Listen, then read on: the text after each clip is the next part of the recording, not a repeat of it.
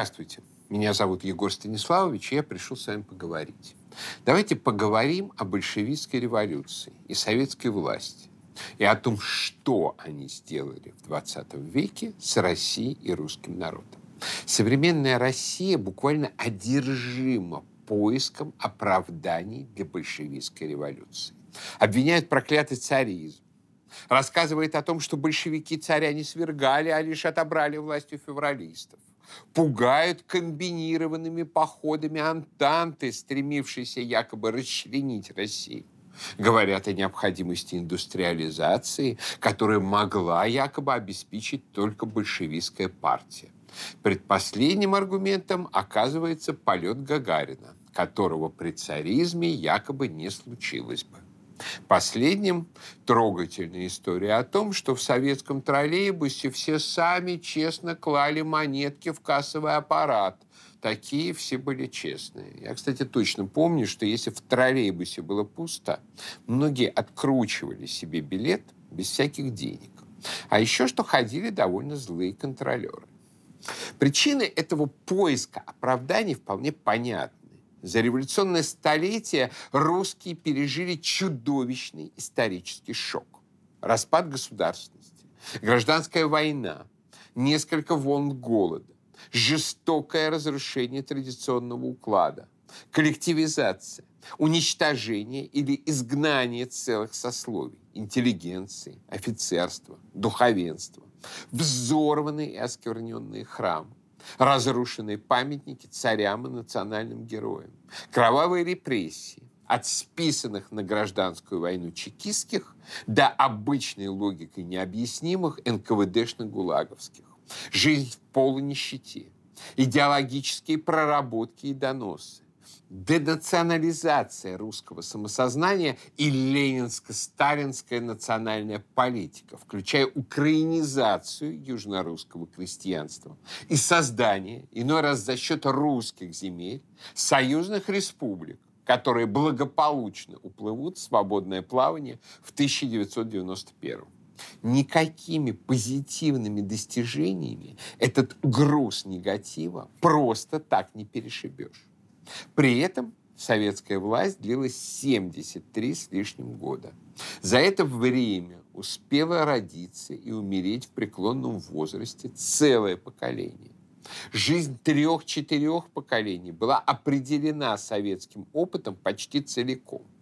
Людям элементарно больно думать о том, что жизнь их дедушек, родителей, а частично и их самих прошла среди какой-то бессмыслицы, за которой, к тому же, наступил либеральный ад 90-х, оправдывавший сам себя преодолением коммунизма. Поэтому проще всего оказывается поиск оправданий всему произошедшему с нами в коммунистический период. Парадоксально, но в этих оправданиях реже всего звучит мотив светлого коммунистического завтра, который обещала руководящая и направляющая сила КПСС. Согласно марксистской догматике, пролетарская революция обязана была произойти в любой промышленно развитой стране. А овладев машинами, пролетарии должны были начать строить общество всеобщего счастья. Коммунизм, России несказанно повезло, что революция случилась в ней, а не где-то еще. Однако в эту сказку не верил даже сам советский агитпроп. И тем более никто не верит сегодня. Уже сразу после захвата власти большевиками тема революции как прорыва в будущее стала уступать в оправдании революции теме наказания за проклятое прошлое России – Революции в развитых капиталистических странах не случилось. А значит, то, что она произошла у нас, объяснялось ленинской теорией слабого звена капиталистической системы. Мол, царская Россия была слишком отсталой, а потому капитализм в ней не выдержал народного напора. По всей логике изложения агитпропа выходило, что революция была проклятием, наложенным на Россию за отсталость. И в соответствующем ключе учебники трактовали все прошлое нашей страны, едва ли не с Рюрика и князя Владимира, как накапливавшуюся вековую отсталость.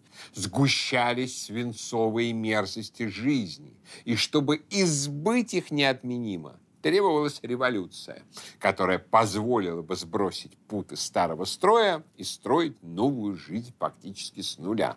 За вопрос, как же отсталая страна сможет первой построить коммунизм, расстреливали как за пораженчество.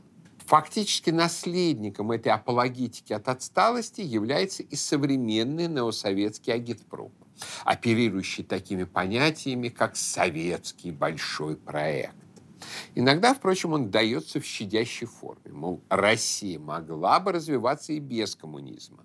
Но тогда она превратилась бы в обычную, скучную, буржуазную страну без таких сверхдостижений, как прорыв в космос. Революция придала энтузиазм и импульс необыденности. Люди голодали, но спутник в космос забросили. Была ли обыденной буржуазной страной России начала XX века, осуществившей единственный в истории удавшийся глобальный железнодорожный проект «Великий Сибирский путь» и канонизировавшая преподобного Серафима Саровского, учившего, что цель жизни – стяжание человеком Духа Святого, представляю судить вам.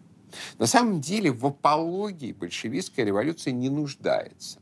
И заниматься ей абсолютно бессмысленно. Точно так же не нуждается в апологии типа фантазий о русско-ордынском союзе чудовищная татаро-монгольская ига. И то, и другое страшное явление было вызовом русскому народу и русской истории, которые следовало пережить и преодолеть, чтобы победить. А вот прославлять большевиков так же, как и прославлять ордынцев, восхвалять Ленина и Сталина, так же, как и восхвалять Чингисхана и Батыя, не нужно. Это было зло, которое нас не миновало. Так же, как не миновала чаша смерти Спасителя. Но чудом стала не его смерть, а его воскресение. И прославлять Иуду, Каяфу, Пилата, как творцов нашего спасения, было бы богохульством. В чем состояла сущность того зла, который принес в 20 веке русским большевизм? Прежде всего в том, что у русского народа попытались отобрать то огромное и могучее государство, которое он строил предыдущие тысячелетия своей истории. 1917 год и последовавшие за ним события были колоссальным восстанием против русских, всех тех социальных, этнических, культурных сил, которые стремились к центробежному сепаратизму, разрыву с русской империей и ощутили, что их время подходит к концу. Изначально Россия строилась как национальное государство русского народа, одно из самых передовых в Европе. Россия является старейшим национальным государством Европы, отмечал выдающийся русский публицист и политический мыслитель Иван Лукьянович Солоневич. Русские вошли в число старейших наций Европы, образовавшихся в X-XI веках в связи с принятием христианства варварскими народами. Имея в Библии идеальный образец народа, стоящего перед Богом на своей земле – эти этносы создавали первые государства нации. Францию, Англию, Польшу, Чехию, Испанию, Португалию и так далее. Среди этих возникших в библейской парадигме наций была и русская. Именно в IX-X веках формировалась новая политическая и этническая карта Европы, существующая в основных чертах до наших дней. И, следовательно, формирование Руси было составной частью этого общеевропейского процесса, подчеркивает российский историк Горский.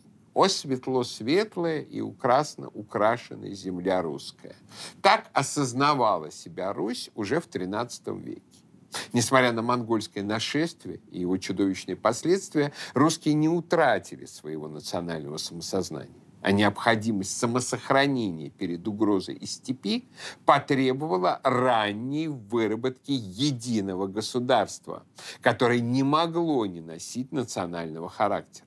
Национальное своеобразие русской культуры XIV-XV веков выражено отчетливее, чем национальные черты культуры Англии, Франции, Германии того же времени. Единство русского языка гораздо крепче в этот период, чем единство национальных языков во Франции, в Англии, в Германии, в Италии. Русская литература гораздо строже подчинена теме государственного строительства, чем литературы других народов отмечал академик Дмитрий Лихачев. Россия от Василия II и Ивана III до Ивана Грозного и Федора Иоанновича была классическим ранним национальным государством. Название по имени народа стремление объединить вокруг себя все свои земли, иридента. Русская земля вся с Божьей волей из старины, от наших прародителей наша отчина, подчеркивал Иван III. Национальная церковная организация, автокефалия церкви поиск субъектности на мировом рынке, торговая протекционистская политика, начало национальной представительной системы, земские соборы, национальная идеология, Третий Рим, неприятие власти иностранцев. Особенно ярко последняя черта выразилась в период смутного времени. В то время на Москве русские люди возрадовались и стали меж себя говорить, как бы во всей земле всем людям соединитесь и стати против литовских людей, чтобы литовские люди из всей земли московские вышли все до одного. Писали в 1611 году из осажденного Смоленска москвичам. А хронограф 1617 года показывает восстановление единства нации с избранием Романовых. От предела российской земли и до ее окраин народ православный, малые люди великие, богатые и нищие, старые и юные обогатились богатым разумом от всем дающего жизнь и светом добромысленного согласия все озарились. Хотя и из разных мест были люди, но в один голос говорили. И хотя не согласны были удаленностью жития, но собрались на единый совет как равные. К сожалению, развитие России к концу XVII века столкнулось со следующим печальным фактом. Доминирующей экономической и военно-технической силой на планете стала западная цивилизация, устроенная по определенным культурным образцам. Чтобы участвовать в жизни этой западной цивилизации на равных, требовалось принять ее культурные правила. И Петр Великий принял роковое для России решение добиться евроинтеграции за счет культурного раскола самой России. Большинство русской нации было оставлено в прежнем состоянии, а значительная часть еще и была погружена в бесправие ужесточившегося крепостного права. Меньшинство же было европеизировано и стала превращаться в обычную европейскую нацию, которая, однако, была сильна стоявшим за нею многомиллионным самобытным народом и огромными, почти бескрайними пространствами империи, которая продолжала расширяться. Однако расширение империи теперь не имело того органического характера, который носило в XVI-XVII веках. Тогда рост русского царства сопровождался принятием русского культурного стандарта в качестве высшего. Теперь русский стандарт был понижен в звании. Высшим стал стандарт общеевропейский, по большому счету немецкий. Разумеется, при таких условиях невозможно было убедить немцев в Прибалтике, поляков в отвоеванных Западной Руси землях, даже отторгнутых от Швеции финнов, принять русский стандарт и русифицироваться. Ведь русификация означала бы понижение в ранге. Требовалось создавать для инородцев всевозможные автономии и специальные статусы. Причем за европейцами к особому статусу потянулись и прочие народы. Ненормальность положения русских как культурных париев в собственной империи и опасность культурного раскола была осознана при императоре Николае I. Самодержец решительно потребовал русифицировать образование дворянства, добиваться умственного слияния с русскими высших классов окраин. под эгидой графа Уварова начался процесс русификации русских. Касался он прежде всего высших классов империи, которые стремительно превратились в современную нацию с выраженным собственным самосознанием и гордостью. При этом часть этой нации, равнявшаяся на славянофилов, еще и видела идеал в допетровском укладе и сохранившем его народе. К антирусским проявлениям инородческого начала русское общество стало нетерпимым, что проявилось во время подавления польского мятежа в 1863 году, осуществленного великим русским государственным деятелем Михаилом Николаевичем Муравьевым. На попытки препятствовать русским осуществлять свои цели патриотическое создание устами Достоевского отвечало так. «Хозяин русской земли есть один лишь русский. Великорус, малорус, белорус – это все одно, и так будет навсегда. Поводом для этого высказывания стали, кстати, заявления, что России не следует сражаться с турками за свободу славян, так как это якобы может обидеть татар. Русская монархия мыслилась русскими патриотами не как наднациональная, а как национальное и национализирующее все население империи начало – Русский государь родился, вырос на русской земле. Он приобрел все области с русскими людьми, русским трудом и русской кровью.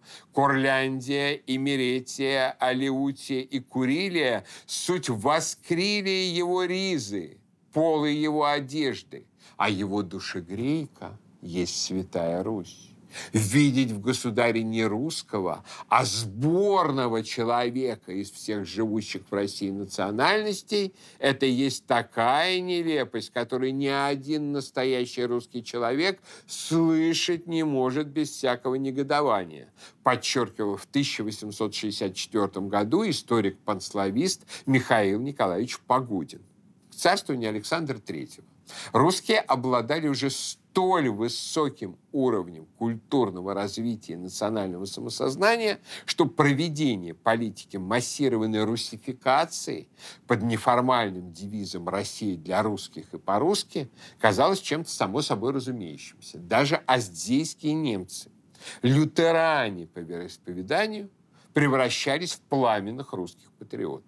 Все больше носителей русского самосознания становилось даже среди поляков. К сожалению, процесс интеграции между собой верхушечной постпетровской нации, усвоившей передовой русский национализм, и оставленной Петром за бортом многомиллионной крестьянской нации, шел недостаточно быстро.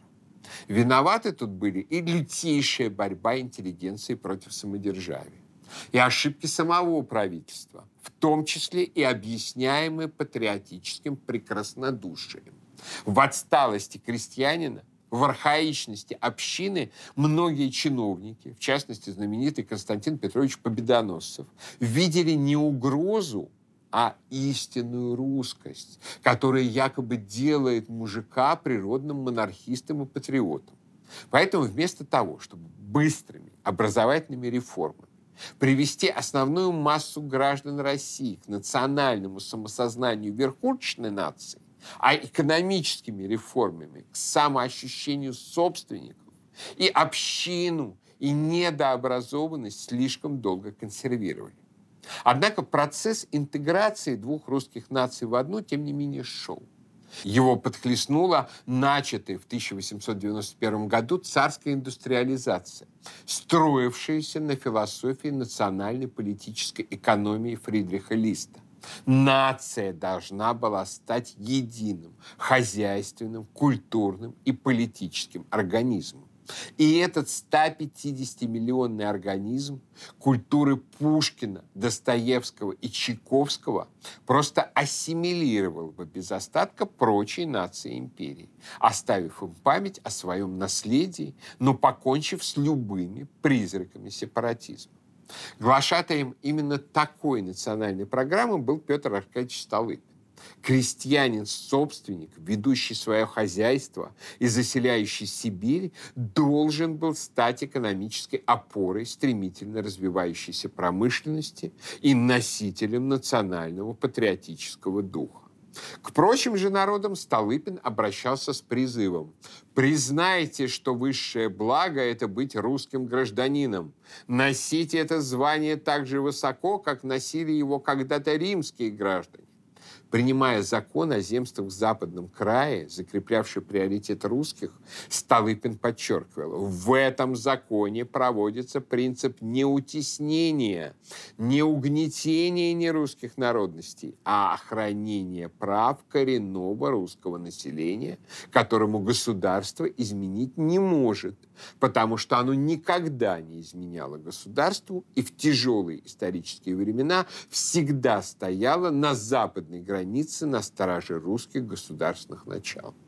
Но нарастали и силы, противостоявшие этому ходу истории. Против русской национальной монархии сплотились все элементы, отрицавшие необходимость формирования единой нации. Польские и финские сепаратисты, закавказские сепаратисты, еврейские сионисты и бундовцы, сторонники украинизации Малороссии и в самой России, и особенно активно врагами за ее пределами придумывали всевозможные проекты, возбуждавшие сепаратизм у народов Поволжья и Средней Азии. Силы смуты искусно использовали объективно имевшиеся противоречия в русском обществе между крестьянами и помещиками между промышленниками и рабочими, между интеллигенцией и правительством. Однако подлинное разделение проходило между великорусскими шовинистами, которых с началом войны было немало даже в революционных партиях, и подлинными интернационалистами, выступавшими за разрушение империи, за дерусификацию окраин, отрицавшими патриотизм как таковой.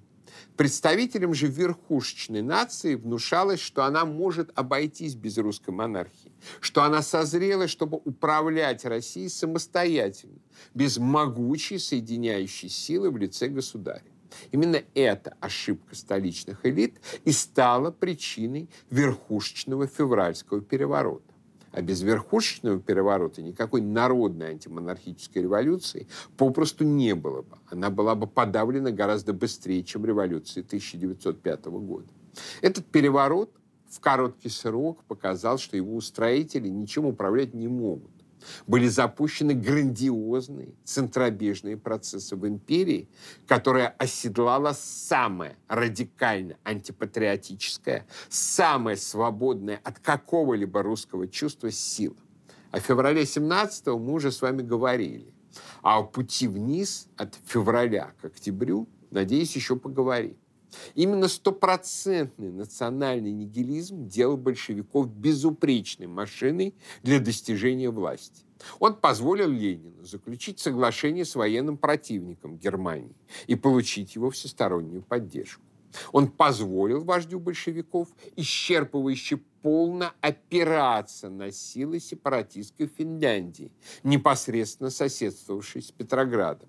В его внутриполитических маневрах у Ленина не было ограничения в виде опасности ухудшить положение на фронте, поскольку этого он и желал. Усиленная агитация среди солдат, желавших дезертировать с фронта, создала ударный кулак большевизма для переворота и ослабила силы порядка. Успех большевиков в 17 году был успехом всех не желавших русифицироваться сил в Российской империи, использовавших момент слабости и сконфуженности русских, основная часть которых уже была втянута в политический процесс, но попросту не успела обрести стойкое национальное сознание.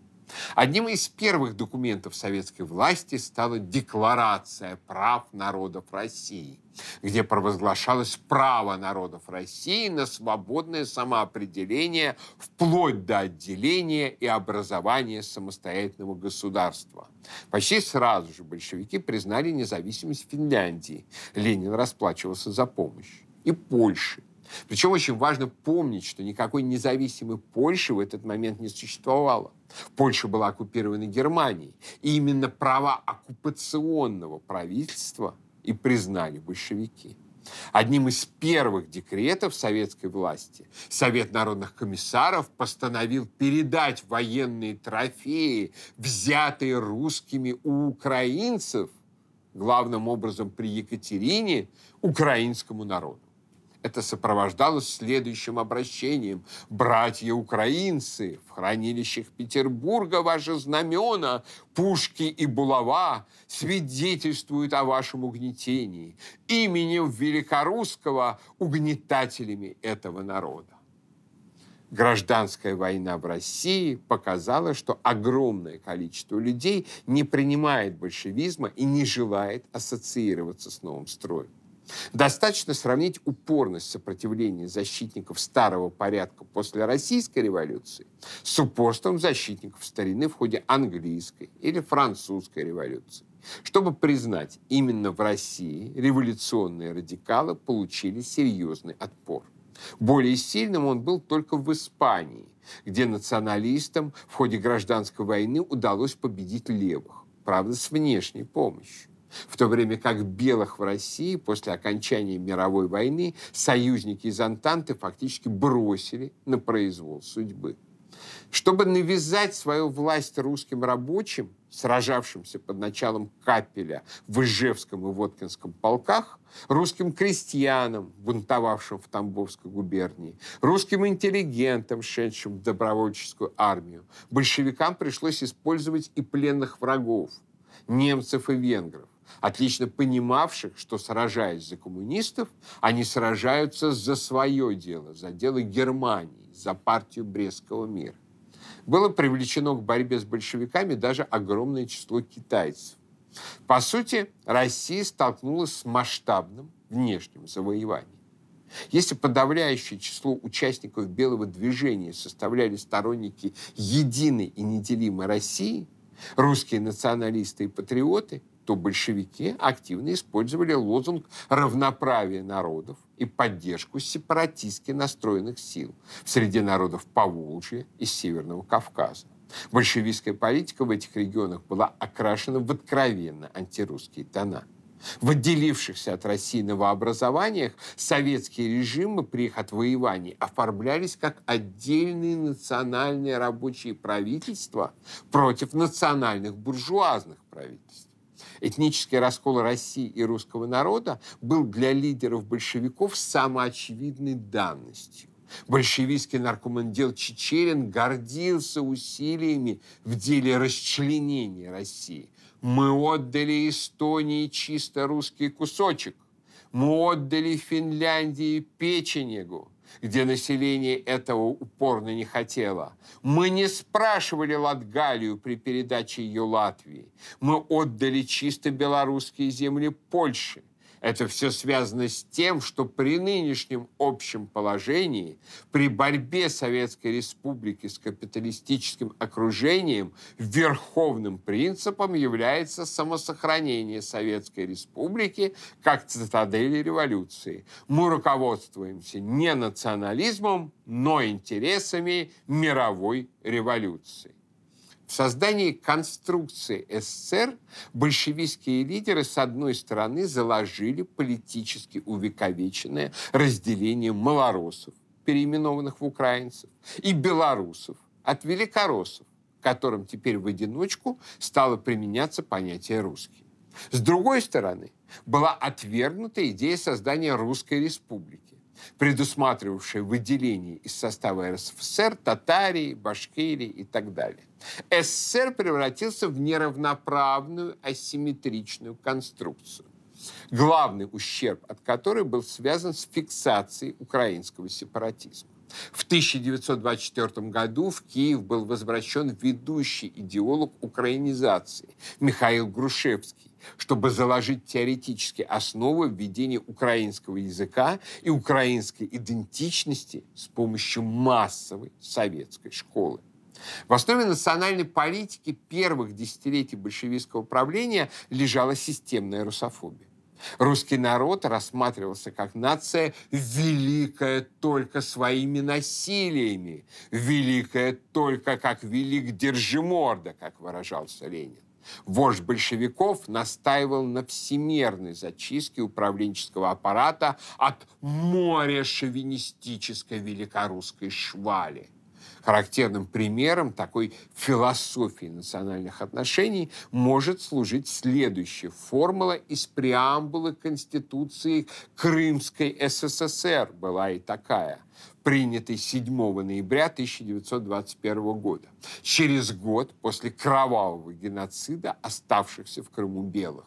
Автономные и независимые республики Советского Союза, выросшие из бывших колоний царского режима, утверждая фактическое равенство народов, населяющих территории бывшей России – являются вместе с тем прообразом межнациональных отношений для народов всего мира, изнывающих под ермом международного империализма.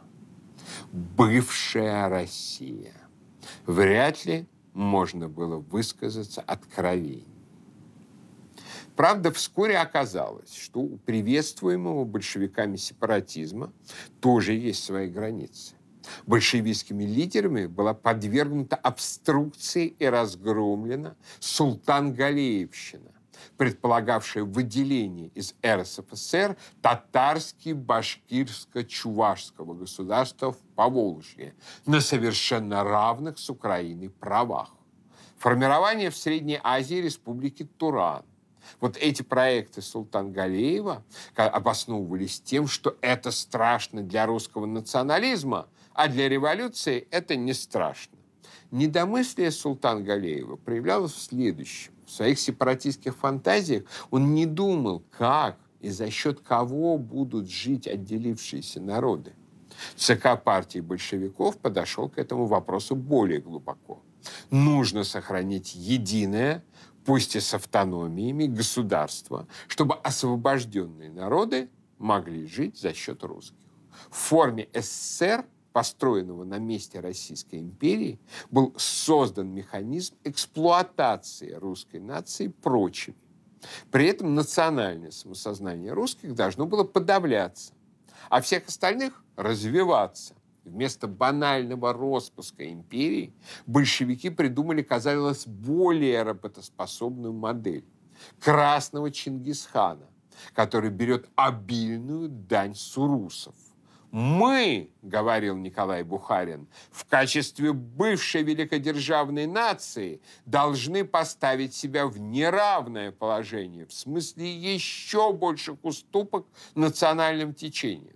Фактически СССР мыслился его создателями как тюрьма для русского народа где он отбывает наказание за Российскую империю, объявленную тюрьмой народов. Произошла консолидация режима эксплуатации русских новым государством. Красный Чингисхан брал с Уруса дань во всех ее формах, что не устраивало даже многих партийцев. Глава советского правительства Рыков был уволен со своего поста после заявления, что считает недопустимым, что другие народы живут за счет русского мужика. Разумеется, идеологическая мысль русской интеллигенции работала над восстановлением национального единства пыталась навести мосты между расколовшимися русскими мирами. Популярна была в советской России эмиграция идеология сменовеховства, призывавшая всех патриотов работать на СССР не как на большевистскую диктатуру, а как на общую родину, дом русской нации, ожидая постепенной национальной трансформации, укоренения большевизма. Эта идеология удерживала значительную часть русских кадров от эмиграции и поддерживала их желание трудиться на родине, надеясь на лучшие времена. Национализм русский стал нарастать, усиливаться. Родилась идея сменовеховства. Бродит желание устроить в мирном порядке то, что не удалось устроить Деникину, то есть создать так называемую единую и неделимую. В связи с НЭПом во внутренней нашей жизни нарождается новая сила – великорусский шовинизм, гнездящийся в наших учреждениях, проникающий не только в советские, но и в партийные учреждения, бродящий по всем углам нашей федерации – местные шовинизмы, конечно, не представляют по своей силе той опасности, которую представляет шовинизм великорусский. Так предостерегал однопартийцев Иосиф Джукашвили, Сталин, на 12-м съезде партии. В 1929-30 годах Сталин мощно ударит по этим сменовеховцам. Национальная интеллигенция будет уничтожена или запугана в ходе академического дела, дела славистов, шахтинского процесса, процесса промпартии, дела трудовой крестьянской партии, дела против военспецов «Весна», больше уже никто не будет надеяться, что СССР – это все та же единая и неделимая Россия. 20-е и начало 30-х годов – период максимального расцвета русофобской пропаганды под большевистскими лозунгами. В порядке вещей были публикации в «Правде». «Русь сгнила, умерла, подохла. Что же, вечная память тебе?» Не жила ты, а только охала в полутемной и тесной избе, писал некий Александровский. Устои твои оказались шаткими, святая Москва сорока сороков, Ивану Кремлевскому дали по шапке мы, а пушку используем для тракторов. Это уже некий Иван Небездомный, Молчанов. В 1928 году в Севастополе уничтожен был памятник адмиралу Нахимову, как оскорбляющий чувства заходивших в порт турецких моряков. В 1932 году Наркомпрос постановил передать металлолому памятник генералу Раевскому на Бородинском поле как не имеющий историко-художественного значения была перелита петербургская триумфальная колонна в честь победы под Плевной, созданная из 140 трофейных пушек. Под эту практику исторического нигилизма, систематического унижения национального чувства русского народа подводила теоретический фундамент историческая школа главного большевистского историка Михаила Покровского, рассматривавшая историю России от историка Карамзина до вредителя Рамзина, как выражался поэт Демьян Бедный, как историю тюрьмы народов а национальных героев как прислужников царей и торгового капитала. Национальное государство для Покровского равнялось внеклассовому государству. А потому, настаивал историк-марксист, не так важно доказать, что Иисус Христос исторически не существовал, как то, что в России никогда не существовало внеклассового государства. Ненависть Покровского к единой русской нации заходила так далеко, что в опубликованной в 1930 году статье «Возникновение московского государства и великорусская народность» в ранг тюрьмы народов у него возведено даже Великое княжество Московское. Покровский писал, Российскую империю называли тюрьмой народов. Мы знаем теперь, что этого названия заслуживало не только государство Романовых, но и его предшественница, вотчина потомков Калиты. Уже Московское Великое княжество, не только Московское царство, было тюрьмой народов. Великороссия построена на костях инородцев, и едва ли последние много утешены тем, что в жилах великороссов течет 80% их крови. Только окончательное свержение великорусского гнета, той силой, которая боролась и борется со всем и всяческим угнетением, могло служить некоторой расплатой за все страдания, которые причинил им этот гнет. Верным учеником Покровского был в этот период и Сталин. Отвечая на вопрос немецкого писателя Эмили Людвига, не видит ли он параллели между собой и Петром Великим, Генсек подчеркнул, что различие состоит именно в том, что Петр был лидером национальным, а он, Сталин, лидер антинациональный. Петр Великий сделал много для возвышения класса помещиков и развития нарождавшегося купеческого класса. Петр сделал очень много для создания и укрепления национального государства помещиков и торговцев. Надо сказать также, что возвышение класса помещиков, содействие нарождавшемуся классу торговцев и укрепление национального государства этих классов происходило за счет крепостного крестьянства, с которого драли три шкуры. Что касается меня, то я только ученик Ленина. И цель моей жизни – быть достойным его учеником. Задача, которой я посвящаю свою жизнь, состоит в возвышении другого класса, а именно рабочего класса.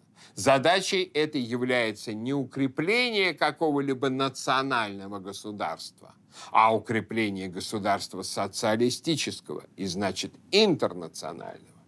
Иными словами, благодаря действиям большевиков произошел раскол русской нации и государства, сущность которого очень точно сформулировал Александр Солженицын. До 1917-го, уже несколько веков, казалось естественно принятым, что Россия – это государство русское.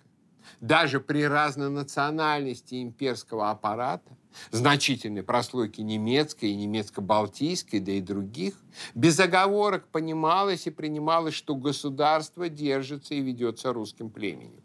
Но уже от февраля это понимание стало расплываться. А под раскаленным ленинским катком русский народ уже и навеки потерял основание считать российское государство своим, но чудищем на службе Третьего интернационала. Ленин и его окружение неоднократно заявляли и осуществляли развивать и укреплять государство за счет подавления великоросского этноса и использования ресурсов срединно-российских для укрепления и развития окраинных национальных республик. А в области идеологии и культуры это сказалось еще разительнее. В 20-е годы произошел прямой разгром русской культуры и русской гуманитарной науки. С тех пор-то и разделились судьбы нового государства и русского народа. В следующий раз давайте поговорим о том, как русскому народу все-таки удалось начать возвращать свою страну обратно. А пока я прощаюсь, но наш разговор не кончен.